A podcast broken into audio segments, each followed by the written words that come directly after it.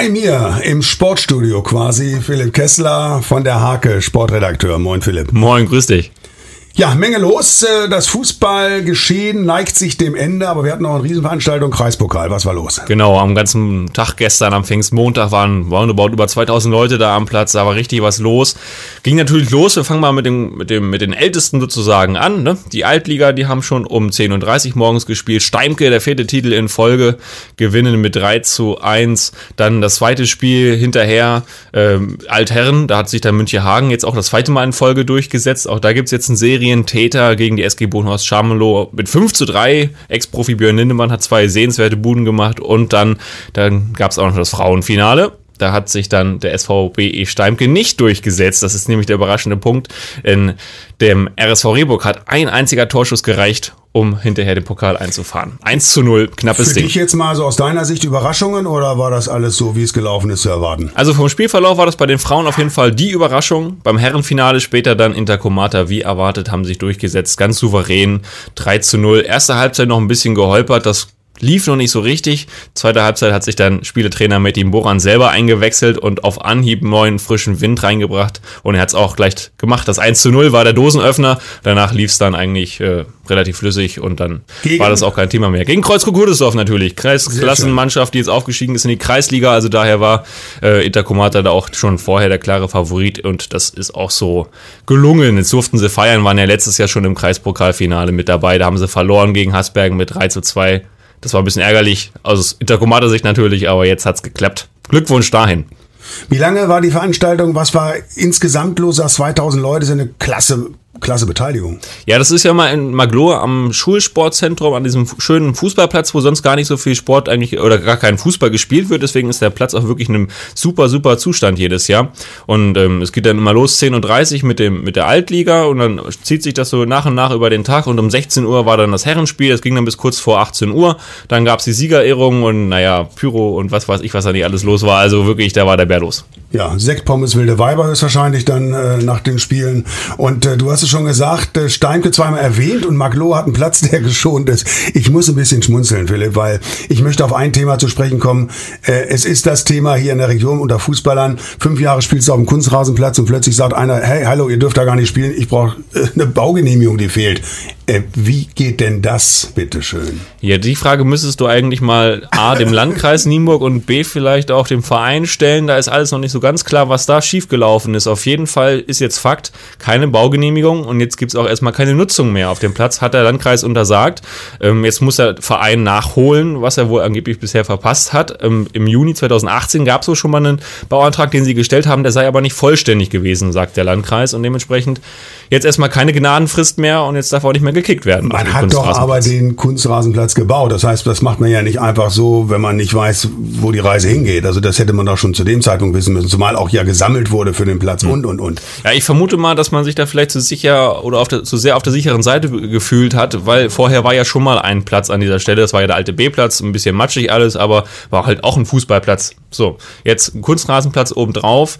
Das dann aber ohne Baugenehmigung zu bauen, ist schon wirklich sehr kurios.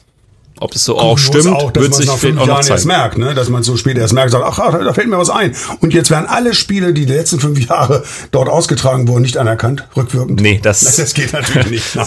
so hart trifft es die Steimger dann doch nicht. Also ein bisschen schildbürgermäßig ist das Ganze schon. Wir bleiben da dran an dem Thema. Danke fürs Erste. So, wir haben in die Region geschaut und dann schauen wir natürlich auch gerne bei Radio Mittelweser über den Tellerrand hinaus. Und das machen wir gleich und gehen zur Frauen-WM und zu den Herren. Die haben ja auch noch ein Spiel. Ja, und DTM auch noch im Programm. Danke Philipp fürs Erste. Philipp Kessler, die zweite. Wir schauen mal in die Welt. Äh, die Frauen, guter Start, dünn gegen China 1-0, aber es geht weiter bei der Frauenweltmeisterschaft ja, in Frankreich. War ein bisschen holprig der Start, nicht unbedingt alles rund gelaufen, aber im Endeffekt 1-0 gewonnen, das ist erstmal das Wichtigste. Das gibt Aufwind. Die Chinesen haben es aber auch nicht leicht, nicht leicht gemacht. Das war ein ganz schönes Getrete da und da müssen wir hoffen, dass da die anderen oder die eine oder andere Spielerin äh, von uns auch wieder fit wird. Gerade Marochan, die ist ja enorm wichtig fürs Team und ähm, die, die sah schon nicht gut aus, als sie da vom Platz gehumpelt ist. Drücken wir die Daumen, dass es klappt. So, und äh, dann gegen Spanien. Ja. Machbar. Ihr habt das Spiel auch gesehen gegen Südafrika, da haben die Spanierinnen sich lange schwer getan. Südafrika hat eins nur vorne gelegen und dann haben sie ein bisschen Hilfe vom Videoassistenten gehabt und haben zwei Elfmeter bekommen, sogar teilweise etwas strittig Danach lief es dann plötzlich, aber ich denke, dass wir mit einer guten Tagesform die Spanierin auf jeden Fall schlagen können. Sehr gut. Mittwoch also das Spiel der Damen und die Herren sind einen Tag vorher dran gegen Estland. Äh, das ist ein Pflichtspiel, ist kein Angstgegner. Wir können auch mal selbstbewusst sagen, die hauen wir weg. Ich denke auch. Jetzt gerade mit einem starken Leroy Sané vorne, der hat auch schon jetzt gegen Weißrussland richtig stark aufgespielt, fand ich. Und auch äh, Serge Gnabry, der kann sogar noch ein bisschen mehr Gas geben, aber diese Doppelspitze, die Sorg das spielen lässt, äh, gefällt mir richtig gut. Da ist wieder ein bisschen frischer Wind vorne drin, gerade im Angriff. Das hat irgendwie über die letzten Jahre, würde ich fast sagen, immer so ein bisschen gefehlt. Das ist jetzt ja so eine, fast eine verkappte Doppel-Neun, die wir da spielen, mit zwei eigentlich offensiven Mittelfeldspielern in der Front vorne. Ähm, macht auf jeden Fall Spaß, sich das anzuschauen. Ein bisschen mehr Gas geben können sie noch, aber das muss sie natürlich auch erstmal einspielen nach einem Spiel. Das klappt natürlich. Sehr variables Spiel, sehe ich auch so. Reus da vorne noch, Werner du auch noch, äh, der noch eingebaut ja. äh, werden kann.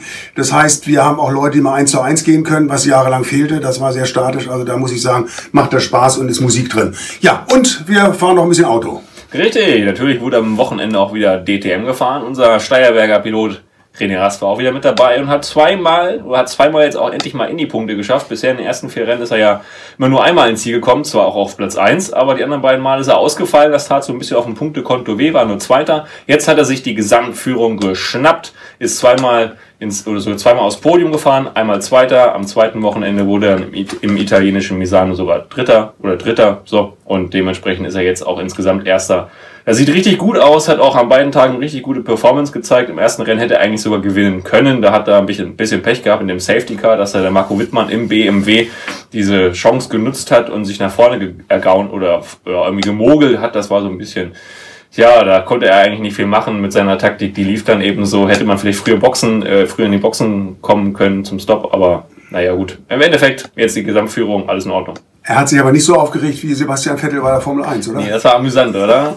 Den, äh, die, die, die Schilder auszutauschen, schlecht. wegzulaufen. Also ich bin eigentlich ein großer Vettel-Fan, gebe ich ehrlich zu, aber da ist, das ist schon Fremdschäden, was man da... Ja, war schon ein bisschen Kindergarten. Ja, das Zumal sein Auto da auch nicht stand, das hat er gar nicht erst dahin gepackt. Nee, das, das ging ja vorher schon, da ging ja vorher der Sprit aus. Also das war schon eine sehr peinliche Nummer insgesamt und ja. das tut eigentlich ihm und auch Ferrari nicht gut. Und ich denke, da wird es auch vom Stall nochmal eine ordentliche Ansage geben, dass er sich da ein bisschen zu benehmen hat. Sehr schön. Philipp Kessler zum Sport vom Wochenende war eine Menge ja, los. Danke dir, immer wieder gerne und Ciao. Grüße an die Sportredaktion der Hake.